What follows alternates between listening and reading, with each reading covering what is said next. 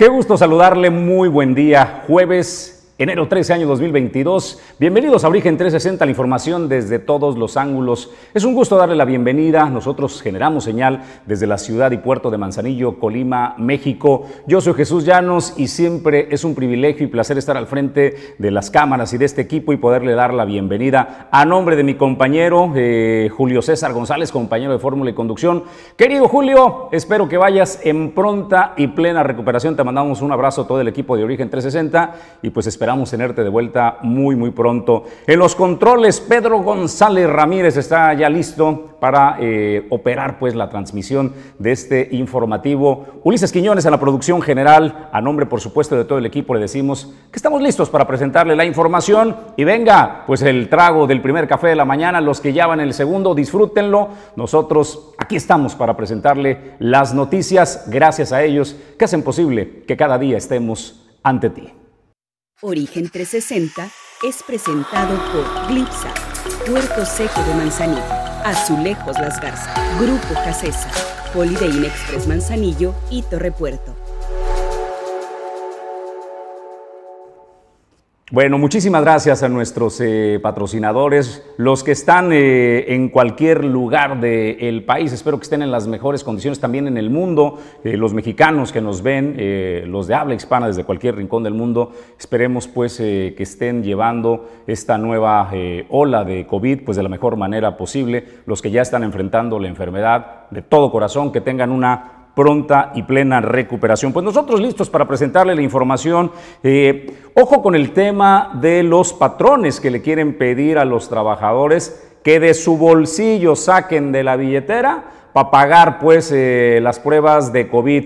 Es ilegal. Lo dice la Secretaría del Trabajo y Previsión eh, Social, que no pueden pedirle a los trabajadores que absorban el costo de las pruebas. Y es que ante el incremento eh, de eh, los casos de COVID en el país, bueno, pues eh, de repente es imposible. Hay listas de espera en las instituciones para poderte hacer una prueba. Quienes deciden hacerlo por la vía privada, pues también enfrentan las mismas condiciones. Así es de que, de acuerdo a lo que dice la Secretaría del Trabajo y Previsión Social, le lanza una advertencia a los patrones en que, de acuerdo a la legislación vigente en materia laboral, es ilegal obligar pues a los trabajadores pagar por pruebas de COVID-19 como requisito, aquí viene lo importante, como requisito para ingresar a los centros de trabajo, de acuerdo pues al comunicado que ha enviado la Secretaría del Trabajo y Previsión Social. Por su parte, una de las eh, mayores concentradoras de eh, trabajadores en el país, de centrales obreras, pues la CTM, también advierte que las empresas no pueden exigir las eh, pruebas de COVID negativas para permitir laborar, dado pues que los sistemas de salud están saturados. Patricio Flores, vocero de la CTM, señala que en todo caso los empresarios o los empleados deben adquirir dichas pruebas para que se apliquen en los centros de trabajo y así garantizar a aquellos trabajadores que tengan síntomas que las practiquen. Eh, perdón, eran empresarios o empleadores, no empleados, empleadores. Eh, quien te da la chamba, pues tiene pues la obligación, si él desea que tú presentes una prueba de COVID negativa para permitirte ingresar a tu centro laboral, la tiene que pagar tu patrón, no la tienes que pagar tú. Esto es importantísimo y por favor, patrones, no vayan a caer en la tentación de pretender exigirle a los trabajadores que lleguen con esta prueba eh, negativa pagada de su bolsillo porque estarían incurriendo en una ilegalidad. Y bueno, déjeme compartirle por favor cómo vamos con los números en el país. Rompimos récord por segundo día en el país. México rompe récord con 44.187 contagios. Esto sucedió en un solo día en un solo día. ¿Y qué le quiero compartir respecto pues a estos eh, contagios que se están disparando? Eh, viene, venimos el, día eh, martes, rompimos récord con treinta y tantos mil. El día de ayer, eh, miércoles, rompimos un nuevo récord con 44.187. Estos récords se han roto comparados con la ola anterior de la pandemia, que era pues nuestro registro anterior inmediato. Omicron, que eh, se ha dicho que es eh, mucho más benigno, que es inofensivo, está saturando algunos hospitales ya en la capital del país declaran que no tienen cupo. ¿Qué está sucediendo en Colima? Bueno, en Colima está sucediendo que estamos ya en el top 10 de los estados, de las entidades que más casos de COVID están presentando en eh, los últimos días. Por eso téngalo en consideración eh, y aquí está la estadística de cómo cerramos eh, el día de ayer. 477 nuevos casos son los que se han registrado pues en el estado de Colima. Y con esto, pues estamos al brinquito, ¿eh? Estamos al brinquito de pasar al semáforo naranja porque exponencialmente Omicron se está pues multiplicando. Y mucho ojo, le vuelvo a recordar con el tema de que es inofensivo. No es, no es de esa manera hospitales en Ciudad de México dicen lo contrario porque se están saturando la atención a pacientes de COVID. Bueno, pues nosotros hasta aquí este tema, sobre todo el que recuerdes que no te pueden obligar trabajador a pagar una prueba de COVID eh, tu empleador. Lo tiene que realizar él. Nosotros vamos a la información y con esto iniciamos la mañana de hoy. El secretario de Educación reconoce que eh, efectivamente hay adeudos a profesores de contrato. Señaló que son poquitos, dice, pero, pero sí hay, ¿no? Se había dicho que ya se les había eh, pagado a todos los profesores, que el compromiso que el gobierno del Estado tenía estaban ya la totalidad. ¿No es así? Lo reconoce que algunos, eh, no todos los trámites de pago no se pudieron enviar esta gestión a Ciudad de México, pues se traspapelaron, es lo que nos explica. Pero escuchemos la explicación que el secretario en el estado de Colima, Adolfo Núñez, eh, habla al respecto de estos trabajadores y profesores, pues al servicio de la educación que no se les han pagado. Es una reunión eh, entre los niveles, sobre todo lo que se refiere a primarias, junto con el maestro Pascual, que es el responsable de educación básica, con la gente de administración y finanzas de la propia secretaría, encabezada por el contador Nabor. Trabajamos y el tema único fue ese, la falta de pago de algunos compañeros que trabajaron ya, que terminaron su contrato, algunos el 31 de diciembre, otros por ahí el 16, y este, la falta de algún documento, la falta de algún detalle que impidió que se trasladara a la Ciudad de México la justificación de esa nómina y el retraso. El pago está garantizado, le hemos pedido a los compañeros, no son muchos, no son muchos, este, tenemos el caso de 10 y tenemos el caso de 6, aproximadamente 16 gentes que están en esta parte, pero tenemos toda la voluntad para que nos llegue este ejercicio probablemente no es en esta quincena, recordemos que siempre vamos trabajando dos quincenas hacia adelante, pero en esa parte estamos, yo les pediría a mis compañeros este, que nos tengan un poquito de calma, fue algunas situaciones que se derivaron a algunos compañeros, no todos, por falta de algún documento de ellos mismos, y otra parte fue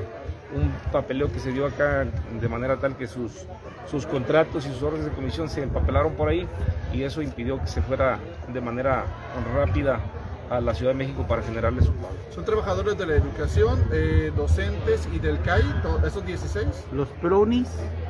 Eh, algunos son este algunos son trabajadores que se les paga con dinero de aquí del Estado, eh, sobre todo la gente de contrato, pero sí hay dos o tres que, que tienen que ver con FONE. Esto quiere decir que viene su pago de la, de la Ciudad de México. Y lo que hablamos de PRONI, ahí no es problema de pago, es, es problema de recontratación. Hablamos de que platiqué yo con el maestro Paul antes de salir a vacaciones, volví a platicar con él hace tres o cuatro días y la pregunta es la misma, ¿cuándo arrancamos con los maestros del Programa Nacional de Inglés, conocidos como PRONI? Y no nos ha dado fecha porque no le han dado fecha. Tenemos esa desventaja ante el sistema federal de que siempre tardamos en arrancar, casi nunca arrancamos en el mes de enero, pero también este, los compañeros que están dentro de esa situación les pedimos que estén atentos y esperemos que en la primera quincena de febrero estemos arrancando con lo que conocemos como PRONI.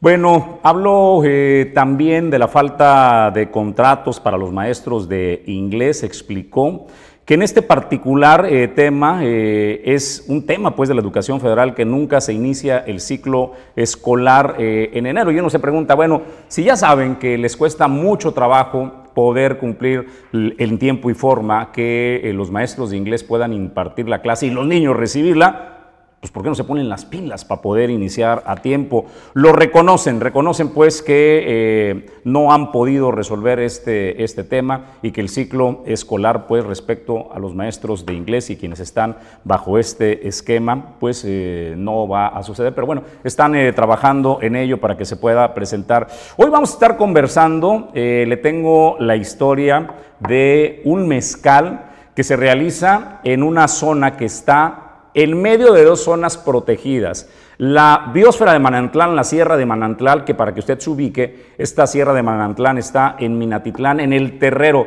Esa montaña gigantesca, el patio trasero, es Zapotitlán de Vadillo, y lo digo con mucho respeto, no lo digo en tono despectivo, el patio trasero, ¿no? Sino que eh, la espalda de la montaña da hacia un valle precioso que es Zapotitlán de Vadillo. Y en el otro extremo está resguardado por el Nevado de Colima. Es decir, es un lugar espectacular, la tierra tiene características muy especiales y una belleza de montaña sin igual. Se ha convertido en un centro de desarrollo agrario, particularmente ha ido evolucionando el tema. Ahí había eh, maíz, teníamos este frijol, calabaza que se sembraba y los cultivos han ido transitando en los últimos años y hoy particularmente se dedican a la siembra de mezcal. Las grandes mezcaleras están eh, comprando tierra y de repente, bueno, cercando a los pequeños productores, pero ¿sabe qué hay maravilloso ahí? Productores que realizan arte con el mezcal, con eh, el producto pues eh, que, que da esta tierra espectacular y nosotros en Origen 360 nos dimos una vuelta para conocer este lugar y presentarle la historia de una familia que tiene más de 200 años de tradición mezcalera y tienen un producto que se llama Chacolo. ¿Qué Chacolo? Chacolo es compa, Chacolo es amigo, Chacolo es un personaje que ama la fiesta, ama a los amigos, ama darles la bienvenida, mostrarles la identidad, riqueza y cultura de su pueblo. Eso es un Chacolo en Zapotitlán de Vadillo. Nosotros conversamos con un integrante de la familia partida que le digo tienen más de 200 años llevando esta tradición y han desarrollado esta marca que créamelo es un gran mezcal y les presentamos la historia de Chacolo conozcan a Miguel Partida. Mi nombre es Miguel Partida, soy de Zapotlán de Vadillo, Jalisco. Eh, soy este, de familia mezcalera. Eh, Chacolo nace aproximadamente hace 200 años, este, desde, desde que en la familia mi abuelo, mi bisabuelo lo, lo hacían, el mezcal tanto este, rentando este, tabernas o, últimamente ya teniendo la propia destilería. Eh, este es un trabajo que, se fue heredando en la, en la, familia, en las nuevas generaciones y que ha perdurado con la misma tradición, la misma calidad y que, y que se han preservado la diversidad de especies de agave, gracias a ello por, por el gusto ¿no? de, de producirlo y de tener las variedades. Tenemos dos tipos de, agaves, uno es agave rodacanta y otro es agave angustifolia. Dentro de los angustifolias manejamos 16 variedades endémicas que gracias a, nuestros abuelos, bisabuelos, que ellos las fueron como colectando en la parcela, pues, eh, pues no, se han extinguido, no, no han desaparecido. Entonces es algo de, de valorarse y respetarse que manejamos diversidad de especies de agave, ¿no? Cuando en la industria pues hay, el monocultivo. ¿no? Eh, Chacolo es diferente a otros mezcales por, la calidad. Chacolo siempre busca este, hacerlo todo de manera natural y artesanal, sin agregar este, agroquímicos, sin, agregar levaduras, sin, poner nada de este, fertilizantes. Chacolo es una persona alegre, que le gusta la fiesta, que le gusta este, convivir con la gente y que te invita a conocer su pueblo, sus tradiciones y a degustar su mezcal. Pues sí, mira que, somos afortunados porque Chacolo y tanto la, familia estamos en una zona, en, en dos áreas naturales protegidas que viene siendo la reserva de Manantlán, la Sierra de Manantlán y, la, y el Nevado de Colima. Son dos sierras naturales protegidas que, que aportan, aportan este, a, la, reforestación, al cambio climático y que también Chacolo es parte de.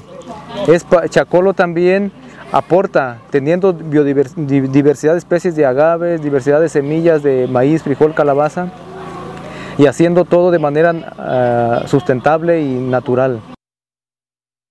Bueno, pues la historia de Miguel Partida, de esta familia que tiene 200 años de tradición desarrollando mezcal, eh, nos invitaron en Origen 360 fuimos a darnos esta vuelta a Zapotlán de Vadillo a un evento tradicional. Van en la décima tercera edición de la saboreada de mezcal que se realiza en esta taberna de la familia Partida. Nos encontramos ahí extranjeros, americanos, rusos, había europeos, mexicanos, por supuesto, que gustan de degustar el mezcal. De las cosas que uno se entera, sabe que desde que la planta eh, se siembra hasta que produce, puede pasar hasta 16 años. Esto para entender la importancia y dimensionar el verdadero valor y el arte que representa beber mezcal y más en productos tradicionales como lo desarrolla esta familia que ha protegido a lo largo de 200 años la planta, las especies y que han cuidado con amor esta tierra. Y como vieron a Miguel, pues al pie de los magueyales y a sus espaldas el imponente Nevado de Colima, porque ahí está eh, Chacolo, en el medio pues de la biosfera de Manantlán, de la Sierra de Manantlán y del Nevado de Colima. Por cierto, este mezcal se vende en bares y restaurantes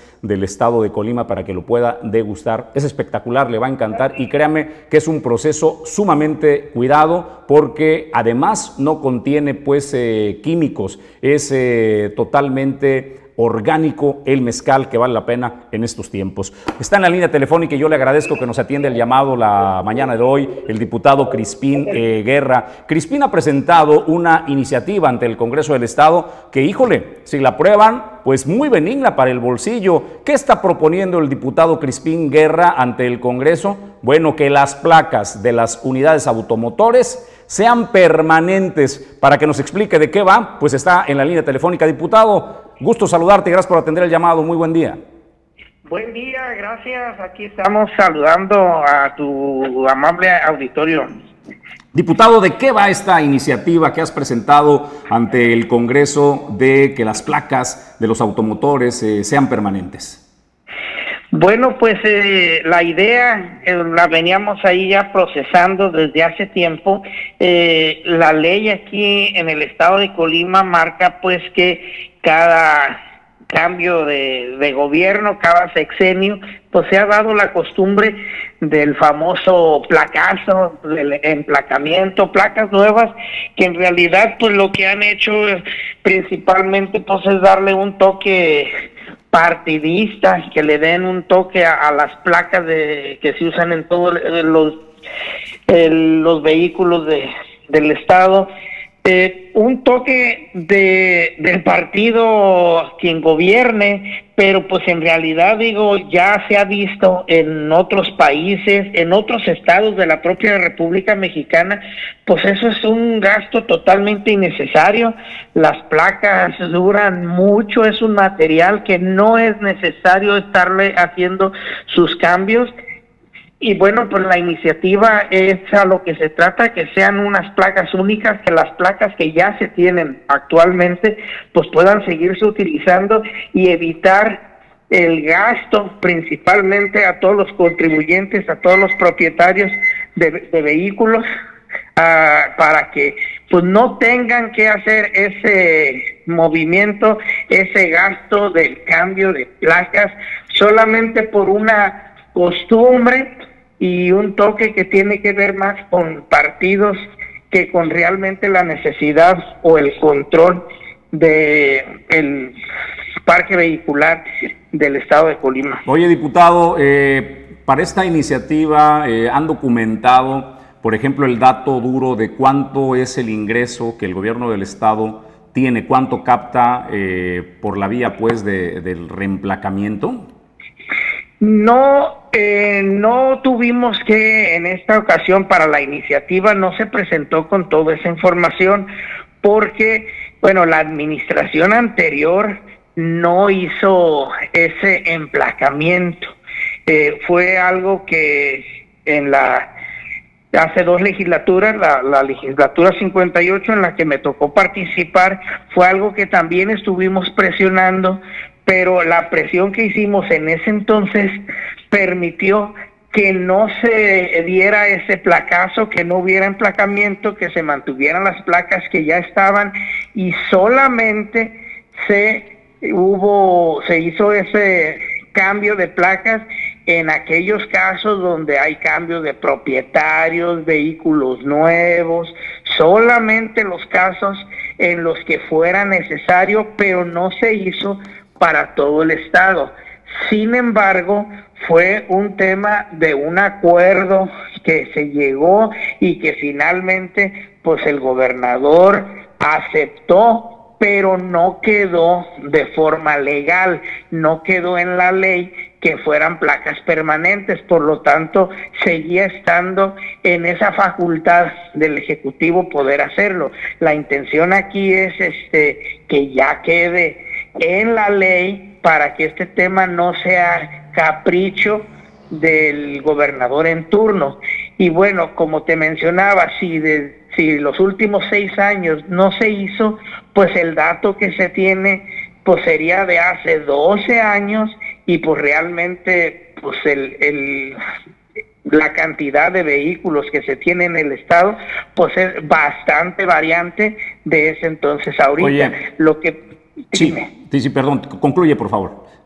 No, digo, es, es la razón por la que a lo mejor no se, no se puede tener un dato eh, actualizado de la cantidad que pudiera representar ese ingreso. Oye, Crispín, eh, es eh, un valor entendido que los gobiernos captan sus recursos pues a través del pago eh, de los impuestos ¿no? de, los, de los colimenses. En Colima, eh, pagar la tenencia hasta el día de hoy se subsidia a todos aquellos que estén al corriente en, otros impuestos. ¿no? Se paga el holograma este, particularmente.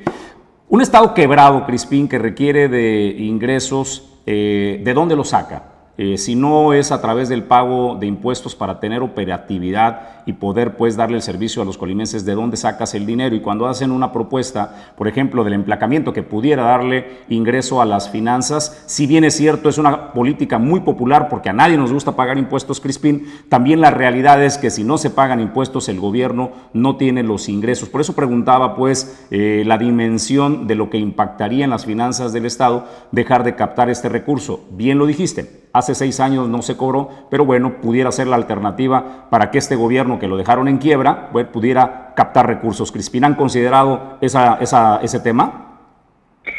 Mira, hay muchas formas de poder eh, obtener más ingresos y yo creo que una de las eh, principales cuestiones que debe hacer el gobierno para empezar es promover la inversión de la iniciativa privada, promover la inversión para que se abran nuevos negocios, para que pueda generarse más empleos y eso va a generar de forma automática más dinero para el Estado, a través de impuestos y a través de más circulantes en el Estado. Eh, el tema es pues que no se le puede estar cobrando más a los mismos contribuyentes. El tema hablando específicamente del tema vehicular, de los impuestos ya por tener vehículos, bueno, hay otras formas de controles porque la justificación que se da es que el cambio de placas es por tener un control de cuántos vehículos se tienen en el estado y, de quiénes son, actualizar los datos de los propietarios por temas de seguridad. Eso es lo que nos han venido diciendo y esa es la razón o la justificación del emplacamiento. Recordemos que hay otras formas para poder tener esa actualización. Para empezar, lo mencionaste, ya se hace un pago del holograma. Un holograma que recordemos que en el estado de Colima es un poquito más caro que otros estados. Todos eh, los servicios en movilidad son más caros. Estos derechos, estos impuestos son mucho más caros en Colima que otros estados. Pero bueno, es cierto, de alguna manera es mucho más seguro. Históricamente en el estado de Colima eh, sí representa más seguridad el tener placas de Colima que tenerlas, por ejemplo, de Michoacán, de Guerrero, que de repente em, del estado de México, que hemos visto algunas placas circulando de esos estados y que no hay una veracidad de eh, de que sean totalmente legales. Es decir, o sea, en Colima sí se hace la tarea de que para darle placas eh, automotores sí se hace una investigación, no se dan como si fueran postales de Navidad. No, ha sido un trabajo más este, minucioso. Eh, ha habido quejas por parte de los ciudadanos porque sí es un poco lento el servicio, porque sí verifican el motor, números de serie, para, para estar pues seguros que sí coincida el vehículo con los datos que se están registrando. Entonces digo, de alguna manera eso ya da certeza y bueno, vale la pena pagar un poquito más que lo que se pagan en otros estados, pero que te brinde esa, esa seguridad. Pero con eso ya lo contamos y eso se ha venido mejorando en, los últimos años. Eh, pero por otra parte, hay otros temas que vale la pena. Eh, que se tomen en cuenta, por ejemplo, los temas de la verificación para el, tema de la contaminación. Ese es un, un caso que no se ha venido aplicando todavía aquí en el estado, pero que seguramente próximamente pues tendrán que ir haciendo algunas otras cosas que vienen a ayudar temas ambientales que también genera información de actualización y que también permite a su vez pues que pueda caer otro ingreso al Estado. ¿Me estás hablando de que estamos en la antesala de los beneficentros, este, Crispín?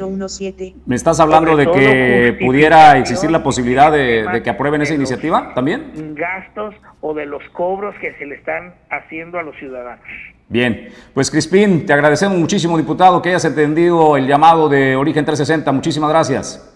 Al contrario, gracias, ahí estamos a, la orden, informándole a los colimenses ahí del trabajo que estamos haciendo desde el Congreso del Estado como grupo parlamentario del Partido Acción Nacional. Gracias y buen día. Muy buen día, diputado local Crispín eh, Guerra, con esta iniciativa, pues que suena bien, ¿no? Que las placas sean permanentes y que no eh, se esté reemplacando cada cierto periodo. Lo señaló muy bien Crispín, hace eh, más de seis años no se han renovado las placas en el estado de Colima. Nosotros vamos a más información eh, esta mañana. José de Jesús Ramos Hueso deja el cargo como vicario en Colima, le agradece a los fieles por el respaldo, donde dijo irse contento con el trabajo que desempeñó para eh, la comunidad eh, católica en el estado de Colima. Vamos, termina un periodo de nuestro señor obispo, don Marcelino Hernández Rodríguez, desde que el momento que se le anuncia su aceptación a la renuncia por la edad de los 75 años. Canónicamente, el vicario general también deja de cumplir su, su misión. Los otros cargos, que es el secretario canciller, el economo y el este, el judicial, el vicario judicial de la diócesis, ellos son puestos que automáticamente continúan. Y, el rector del seminario, ya este, el personal administrativo también dentro de la diócesis. Para eso el Papa nombra administrador apostólico de la diócesis de Colima al cardenal Francisco Robles Ortega. En el periodo que puede ser corto a mediano, a largo plazo mientras nombran al nuevo obispo de la diócesis. Y para eso este, pues se nombra también un vicario general que esté en comunión constantemente con el cardenal para todos los trabajos y funcionamientos que se vienen realizando, que van continuando día con día en la diócesis. Y entonces, desde ese momento yo también tengo este vicario general de la diócesis. Muy contento y satisfecho. Bueno, yo me llamo Javier Armando Espinosa, estoy radicando en Cuauhtémoc como párroco y ahora se me pide este encargo para animar la vida pastoral en nuestra diócesis de Colima, lo cual me asusta, me angustia, pero me alegra quisiera decirles como una imagen gráfica que está ahorita pensando a propósito de esto. Hagan de cuenta que encontramos un carro parado. El chofer se bajó, pero es un carro que trae muchos valores. Y eso, para nosotros, los que estamos aquí, es momento crucial, importante, porque de ahí depende como el responder con gozo a la misión que el Señor nos ha confiado, tanto ustedes como comunicadores como nosotros servidores de la iglesia, por la manera como comunicamos las cosas. Sigo con el ejemplo ese del carro que está parado y se bajó el chofer. Si nosotros lo que anunciamos es que hay un carro de valores parado ahí, bien podemos suscitar que se dé la rapiña por la información que damos.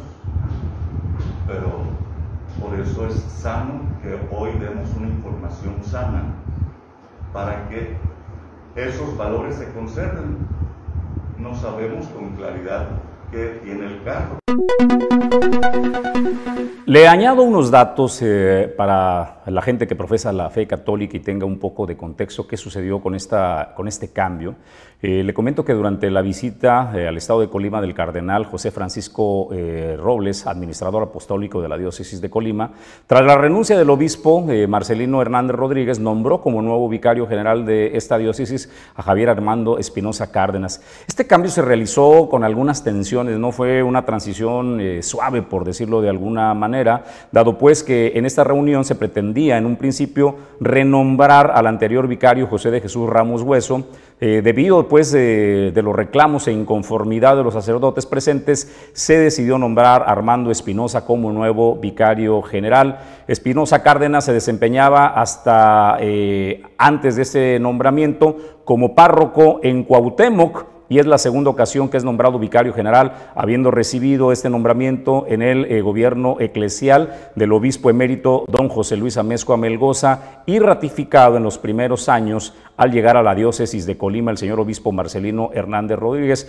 Quienes lo conocen señalan que se caracteriza por ser un hombre sencillo, excelente predicador y un gran líder pastoral en los grupos y movimientos eclesiales que ha dirigido. Se considera pues un promotor de la doctrina social de la iglesia y de la pastoral social, además de ser un defensor abiertamente pues de la lucha pro vida. Así las cosas pues en la iglesia eh, católica y los movimientos eh, que se dan. Vamos a más información y a más temas. Hágale justicia, por favor, a la casa, hágale justicia al espacio del baño, puede remodelar la cocina, la sala, cualquier lugar usted va a encontrar la mejor alternativa en Azulejos Las Garzas, que es un lujo a su alcance. En el puerto de Manzanillo, la matriz está en el barrio 1 del Valle de las Garzas, tiene una sucursal en la colonia Arboledas, en la intersección de la avenida Elías Zamora y la avenida Manzanillo. Ahí encontrarás lo mejor, el equilibrio entre calidad y precio en pisos, azulejos, muebles de baño Incluso vas a encontrar cocinas integrales, accesorios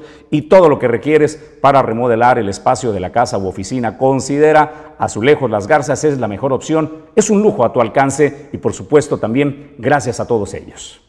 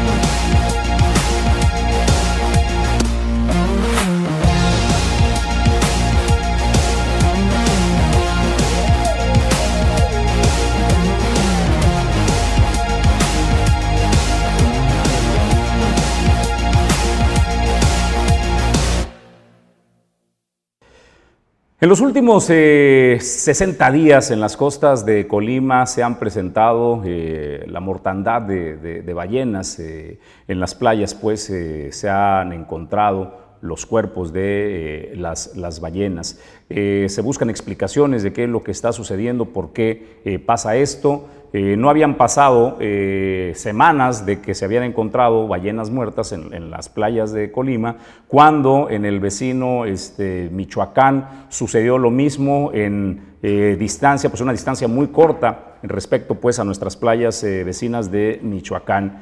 ¿Pudiera encontrarse alguna explicación? Tal vez en la mano del hombre. El video que le vamos a presentar está en redes sociales, lo presentan unos pescadores y bueno, de nueva cuenta pone en evidencia que la actividad humana provoca la afectación a otros seres vivos. Aquí dan cuenta pescadores cómo eh, un par de ballenas están atrapadas en red de pescadores. Aquí la narrativa de ellos. No, güey, es una aleta naranja. Mira, güey. ¿Qué es? Mira.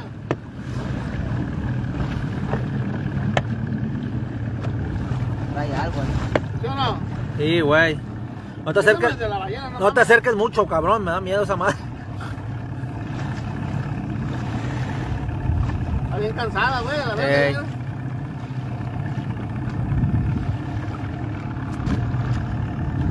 Está en red. Ey. ¿Ya viste? Sí, güey. ¿Te pasa el cuchillo o qué?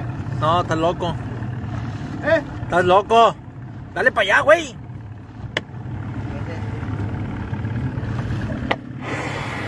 Quítate la verga. Son dos, dale.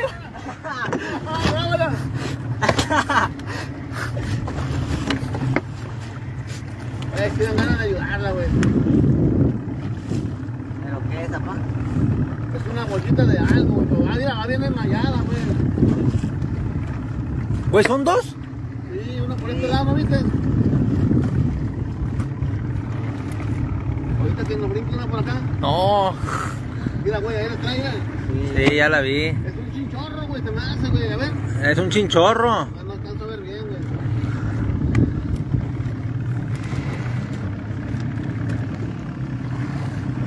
Sabes aquí en la armada, güey.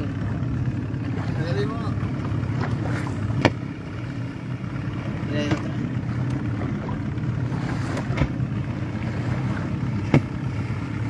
Bueno, va a salir la otra, ¿eh?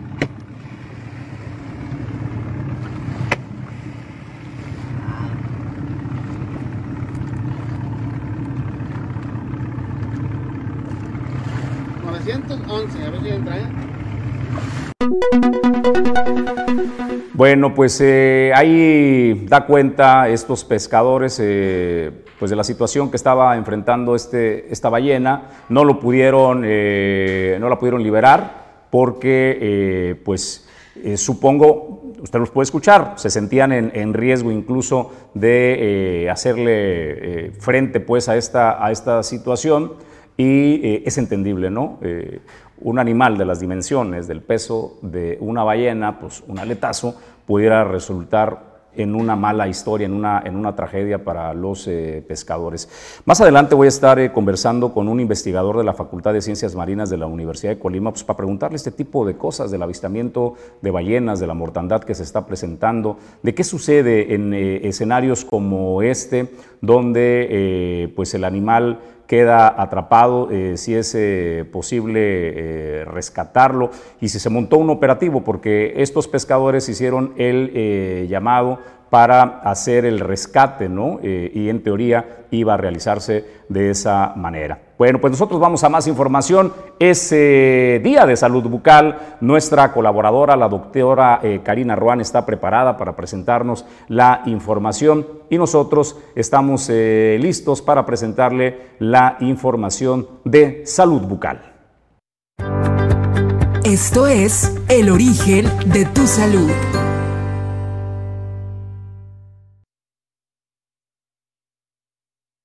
Bueno, pues eh, hoy saludamos a la doctora Karina Ruam eh, vía telefónica con su participación. Doctora, qué gusto saludarte, ¿cómo estás? Buenos días, Jesús, muy bien, gracias a Dios. Oye, ¿qué nos tienes? A todos los que nos escuchan también por ahí. Muchísimas gracias. ¿Qué nos tienes de tema para el día de hoy, doctora? Mira Jesús, el día de hoy vamos a hablar acerca de un tema que a veces ni siquiera sabemos que tenemos, el cual eh, se llama bruxismo, ¿sí? O mejor conocido como apretamiento o rechinamiento de los dientes. Este tipo de patología consiste en apretar de forma inconsciente los dientes o rechinarlos, produciendo eh, después un tipo de desgaste en, los dientes, ¿sí? puede darse tanto de día como de noche, siendo más frecuente en la noche y más común a la hora del sueño. Generalmente en este tipo de patología el paciente no se da cuenta que rechina los dientes hasta que su pareja o, alguien cercano a él es el que le, le comenta, ¿no? Oye, ¿sabes que En la noche te, escuché como que rechinabas los dientes o incluso ya en su cita de valoración con el especialista ahí es cuando ya nos percatamos que tiene un problema de, este tipo. También suele aparecer en edades tempranas, generalmente empieza en la adolescencia y afecta por igual tanto a hombres como mujeres. Pero fíjate que algo muy curioso, Jesús, que hoy en día ya se está presentando mucho antes de la adolescencia, ya inclusive en niños desde edad preescolar, de primaria, ya empiezan a tener este tipo de, de problema también, de apretamiento severo de los dientes. Y bueno, vamos a hablar de las causas de este tipo de, trastorno, que aunque hoy en día todavía no se conoce con certeza la, causa real, muchos estudios y, artículos han, han puesto algunas causas probables como es el estrés, la ansiedad, trastornos del sueño, también una alineación inadecuada de los dientes, o sea que el paciente no muerde o no embonan sus dientes de una manera correcta esto también nos puede provocar este tipo de, problemas, ¿sí? Y las consecuencias de este problema, si no se atiende de manera temprana o no nos damos cuenta eh, de manera oportuna, puede ser sensibilidad, se aumenta la sensibilidad de los dientes, al frío, al calor, a los alimentos dulces, ya empezamos a sentir esa molestia. Eh, también eh, empieza a aparecer dolor en los músculos faciales, en nuestro cuello, inclusive en el oído o de cabeza ya en casos más, más severos, ¿sí? Y también empieza a haber ese desgaste dental, ese como dientes astillados que empezamos a ver y decimos, ay, como que se me un diente, y en casos un poquito más graves, pues también ya el diente se fractura, ¿no? Se rompe. Y también el dolor, como te comento, se puede extender no únicamente en músculos de, de la masticación, sino también de la, de la cara, puede eh, extenderse al oído, al cuello, y también por este tipo de molestias, pues causa insomnio, ¿no? Y se nos dificulta dormir de manera adecuada por la molestia que comenzamos a sentir. Y el tratamiento que se debe de realizar principalmente es acudir a un especialista el cual se va a encargar pues de realizar el diagnóstico, determinar el tratamiento adecuado y uno de los tratamientos que, generalmente realizamos en este tipo de problemas es el llamado férula o guarda oclusal, que es una, como una, este, un protector de tus dientes, tiene todas las huellas de tus dientes, tomamos una impresión, un modelo de estudio, y ahí hacemos este, este guarda oclusal, ¿sí? Y también hay que empezar a, a determinar, pues, la causa, si es estrés, ansiedad, pues hay que empezar a tomar ejercicios de relajación, eh, inclusive, no sé, hasta visitar algún psicólogo que nos pueda ayudar a, controlar este tipo de, de, problema también. Todo es un, un, este, todo tiene que ver, sí, entonces más hoy en día que vivimos lo que es la pandemia, que pues nunca habíamos vivido una situación de esto, eh, hay más incremento de estrés, de ansiedad, por eso mismo ahorita hasta los niños chiquitos ya empiezan a, presentar este tipo de, patología debido al estrés y a la ansiedad. Entonces sí es muy importante acudir con el especialista si presentamos alguno de estos síntomas, que veamos algún desgaste, algún diente astillado, o que, o que despertamos de repente y sentimos como adolorida la mandíbula, como que nos duele poquito los dientes. Esto también es un factor determinante de que se trate bruxismo o apretamiento de los dientes, ¿sí? Pues doctora, te valoramos muchísimo tu participación eh, como cada jueves. Muchas gracias, saludos a todos. Nos Gracias, vemos buen la día. próxima semana ya en vivo y en directo, doctora. Buen día. Claro que sí, por Es- ahí nos vemos. Es la doctora Karina Ruán de eh, Lopcal, que bueno, pues eh, con su colaboración de salud de bucal, y vaya que tiene razón, ¿no? En el sentido de que estos eh, tiempos de nueva cuenta se disparan los casos de COVID, nos vuelve a generar la ansiedad y nos vuelve pues eh, a poner en un estado de alerta y de estrés. Cuídese mucho el tema de rechinar los dientes, ya le dio las alternativas, desde acudir a un especialista en el tema de la salud bucal hasta a un eh, especialista pues en salud emocional. Nosotros listos para presentarle los deportes porque es jueves y Quetzal Afarrate está listo en el estudio. Deportes 360. El deporte desde todos los ángulos.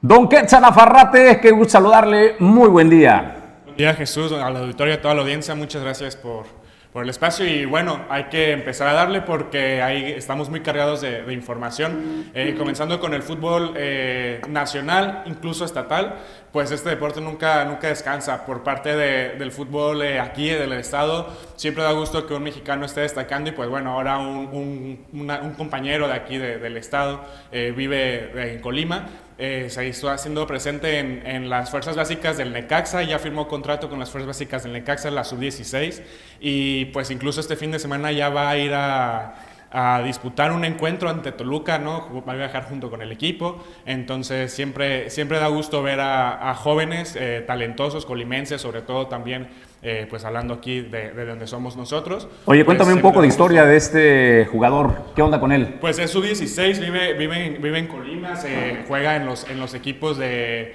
Las jugó desde los equipos instruccionales eh, de allá- en un equipo allá en Colima, este, incluso en las fuerzas, en las, perdón, en la juvenil, hay que recordar que siempre hay una, un proceso, incluso aquí en el estado, que es, abarca desde prácticamente los seis años, es la pony, la piloto, la junior, y así sucesivamente hasta llegar a la juvenil C, que es prácticamente la última. Y a partir de ahí, pues bueno, si, si destaca y algo, ya es, es lo que le está pasando a, este, a Álvaro, eh, que, que un equipo lo visorea, se da cuenta de, de sus capacidades, eh, por lo tanto ya se, se hace la prueba, va, va a casa club de- del equipo para posteriormente ya firmar contrato con, con las fuerzas básicas y así pues ahora ya estar en, en el, en el equipo, ¿no? Eh, luego hay otro proceso ya estando en fuerzas básicas, es sub-16, va a ir au- aumentando, me parece que es de ahí a sub-18 y de sub-18 brinca hasta sub-23 y posteriormente, o si antes lo jalan al primer equipo, pues qué mejor, ¿no? Ya eso va dependiendo de, de su constancia, de la regularidad que, que pueda llevar eh, Álvaro. Eh, y bueno, como, como mencionábamos, ¿no? Ya seguramente calidad la debe tener, pues, el, el- como para ya presentarse ahora en, en Toluca, perdón, en el primer equipo, perdón, en, en el equipo de fuerzas básicas, este, pues ya va a disputar un encuentro en, en Toluca, en contra de Toluca más bien. Bueno, pues ¿qué más nos tienes, Este, Quetzal?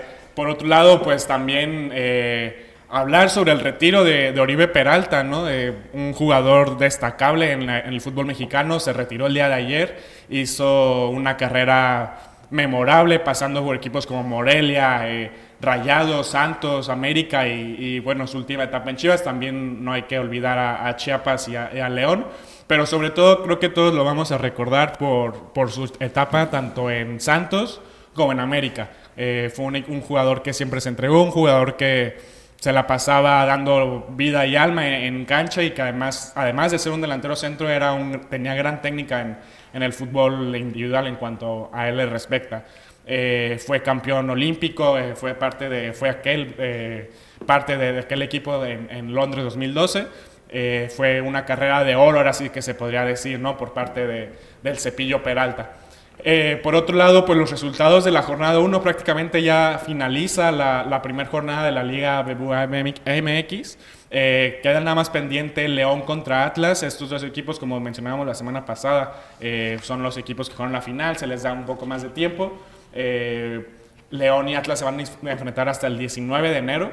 Y bueno, por aquí en la pantalla podemos ver eh, los resultados. Eh, sorprendentes, dos marcadores que a mí me, sobre todo me sorprende porque no, me, no, no demostraron este fútbol desde hace ya tiempo. Eh, estoy hablando de Pumas y de Chivas, eh, ambos equipos golean. Por su parte, Chivas golea 3-0 ante un Mazatlán que si bien no se puede medir eh, tanto, pues sabemos que Mazatlán es un equipo nuevo que está eh, creciendo apenas, eh, pues bueno, al final de cuentas, pues Chivas golea 3-0 en su estadio y al día siguiente le quitan el liderato, se le hizo un montón de memes a las Chivas que duró más su participación en el Mundial de Clubes, no sé cuánto, porque al día siguiente pierde el liderato, sabiendo pues que es la primera jornada, pues los Pumas ganan 5-0 en Ciudad Universitaria al Toluca. Eh, otro resultado que tampoco esperaba, el Toluca que viene de, con Nacho Ambriz. Nacho Ambriz acaba de tomar el equipo, tuvo pretemporada con Toluca, pero bueno, eh, a, esperar. Sabemos que un técnico no puede hacer milagros de un día, de un día para otro.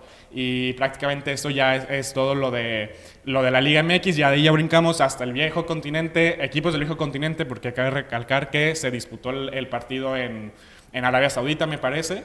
El superclásico de España, Real Madrid de España, se lo llevó el equipo merengue, el equipo blanco se lleva eh, el, partido, la semifinal, es la Supercopa. eh, son los mejores cuatro de la temporada pasada y bueno, ya, ya hay finalistas. Ahora a esperar los resultados del día de hoy entre Atlético y Sevilla, me parece, Atlético de Madrid y, y Sevilla. Y ahora sí, ya finalizamos con la sección de fútbol. Pasamos ahora al fútbol americano, porque este sábado y domingo eh, y lunes también, para que tome nota, empiezan ya los comodines de la NFL. Raiders contra Bengals y Patriots contra los Bills. Eh, se disputará a partir de ya de este sábado. Titans está esperando rival entre, entre Steelers y Kansas City Chiefs de Patrick Mahomes. Eh, este partido es por parte de la conferencia americana, estos partidos.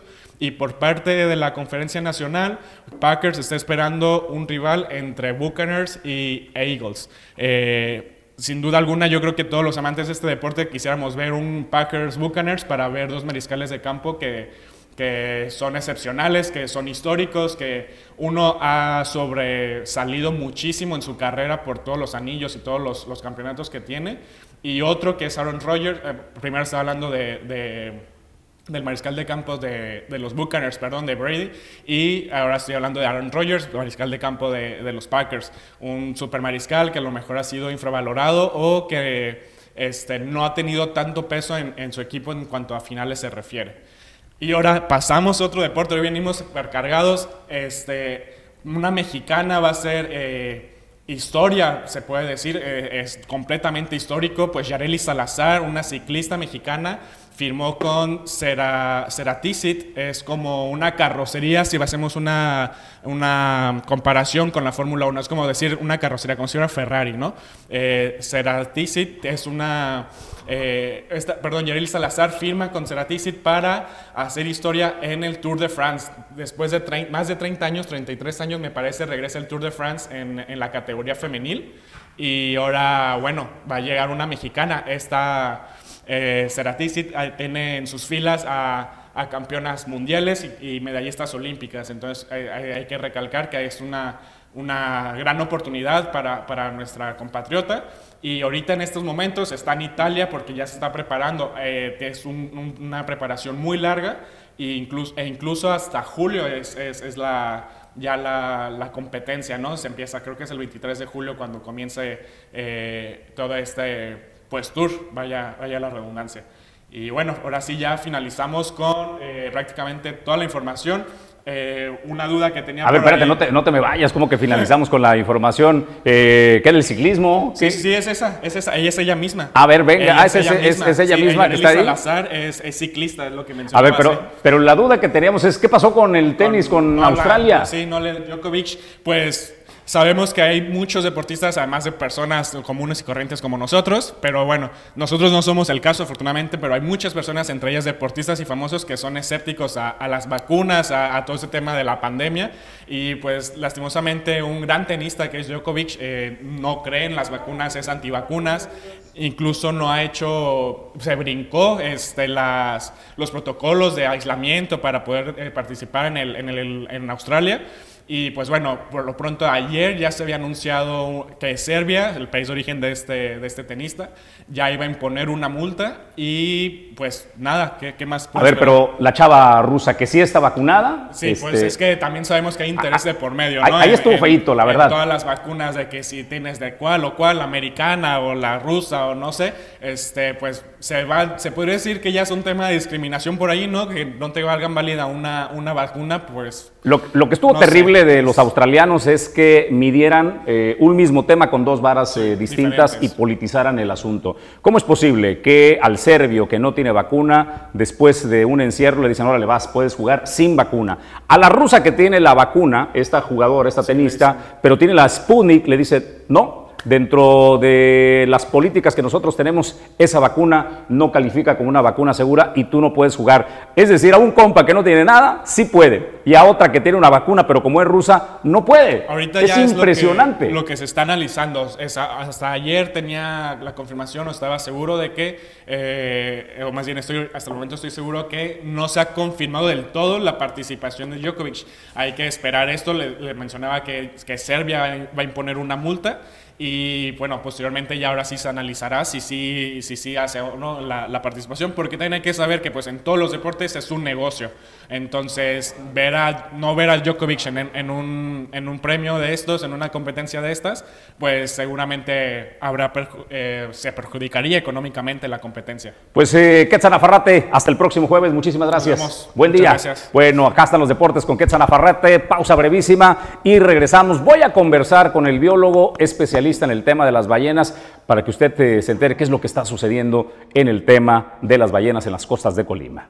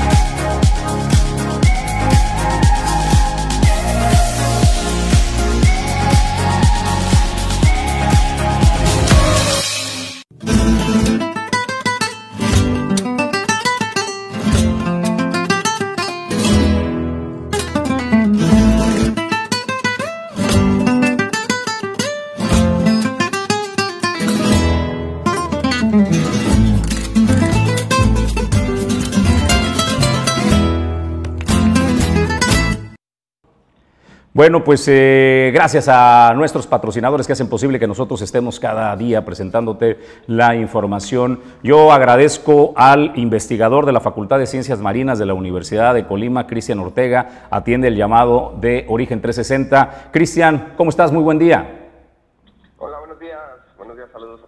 Pues Cristian, eh, hemos tenido, es una delicia, es un deleite para eh, todo mundo ver espectáculo eh, de ballenas en las costas de Colima y más tan cerca, pues aquí al frente de playa del puerto de, de Manzanillo, Cristian. Pero no todo es agradable, tenemos otras partes donde el día de ayer pescadores hacían una eh, denuncia en redes sociales donde ballenas estaban atrapadas en red de pescadores. Pues nos gustaría preguntarte varias cosas, pero en el orden primero, Cristian, este tipo de situaciones cuando encuentran ballenas eh, con, en condiciones pues, de riesgo de, supervivencia, ¿hay algún protocolo? Eh, ¿Se puede hacer un rescate como lo que presenciamos el día de ayer? Hola. Hola, sí, perdón, perdí un poquito la comunicación, pero sí. ya la recupero. Eh, perdón, Cristian, te preguntaba respecto a lo, el video de los pescadores donde se ven ballenas atrapadas. Eh, te preguntaba si contamos en las costas de Colima con un protocolo para poder realizar el rescate y, y liberación de estas ballenas. Es correcto, sí, hay un grupo que se llama RAVEN, que significa Red Atención a Ballenas Enmayadas, de cual formamos parte desde hace ya unos años. Y este grupo es a nivel nacional, hay varios grupos Raven en las costas del Pacífico mexicano. Entonces, eh, nos hemos entrenado, nos hemos capacitado eh, personal, estudiantes de la Universidad de Colima, de Secretaría de Marina, de Profepa, de Semarnat, Protección Civil y en algunos casos también hasta Policía Turística y con la pesca para aprender sobre las técnicas, que son unas técnicas muy específicas, muy particulares que han desarrollado investigadores de Estados Unidos desde hace una década más o menos, con el fin de cortar o quitar las redes y cabos eh, eh, asociados a artes de pesca sobre el cuerpo, sobre las aletas, las cabezas, la cola de las ballenas, ¿no? Esto desde una embarcación con el fin también de evitar que alguna persona, algún buzo, se sumerja en el agua y con un cuchillo trate de cortar las sogas o estas redes, porque eso es muy peligroso. Entonces ya ha habido accidentes a nivel mundial y esta técnica desde la embarcación con unas herramientas especiales pues nos permite quitar o intentar o al menos eh, extraer la mayor parte de la red o de los cabos para que la ballena pues no vaya a tener algún problema. Problemas para nadar, problemas de heridas o incluso de amputaciones. Cristian, en la experiencia que tú tienes eh, y de este grupo, ¿tienen casos de éxito, eh, de liberación? Sí, ahora sí que vamos 50-50, dijera coloquialmente el marcador, ¿no? Hemos tenido alrededor de 6, 7 casos en unos 6, 7 años que hemos estado haciendo esta técnica. O sea, una por año más o menos.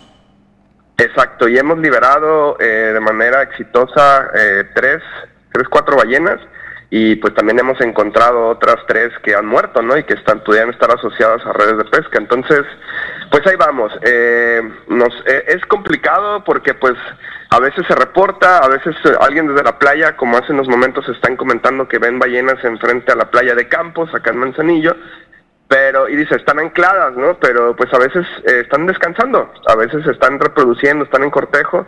Entonces necesitamos tener certeza de que realmente están arrastrando una soga realmente traen una boya o algo para poder eh, pues acudir no porque también es dinero tiempo esfuerzo por parte de varias instituciones para poder eh, atenderlo no entonces ahorita estamos trabajando en ello divulgando mucho la información para que si alguna persona que esté en la mar puede observar a esta ballena o inclusive otra, porque seguro va a haber más casos, este, pues nos pueden avisar, eh, pueden avisar autoridades ambientales, pueden avisar al 911, pueden avisar a Capitanía de Puerto y ya estamos acá todos intercomunicados para poder eh, pues ir de la manera más rápida.